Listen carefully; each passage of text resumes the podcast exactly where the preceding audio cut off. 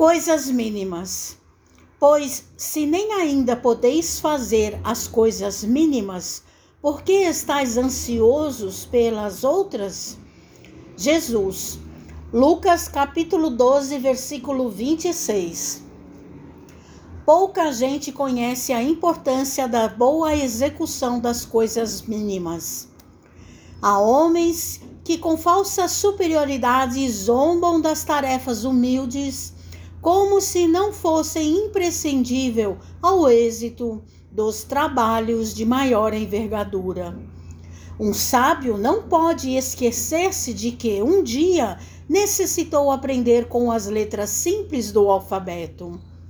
Além disso, nenhuma obra é perfeita se as particularidades não foram devidamente consideradas e compreendidas.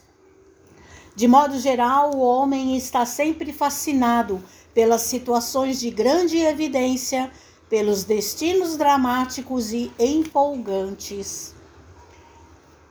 Destacar-se, entretanto, exige muitos cuidados. Os espinhos também se destacam. As pedras salientam-se na estrada comum. Convém, desse modo, atender às coisas mínimas da senda que Deus nos reservou para que a nossa ação se fixe com real proveito à vida. A sinfonia estará perturbada se faltou uma nota. O poema é obscuro quando se omite um verso. Estejamos zelosos pelas coisas pequeninas pois são partes integrantes e inalienáveis dos grandes feitos. Compreendendo a importância disso, o Mestre nos interroga no Evangelho de Lucas.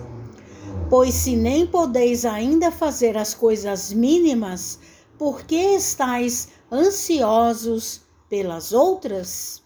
Mensagem de Emmanuel no livro Caminho, Verdade e Vida, Psicografia de Francisco Cândido Xavier.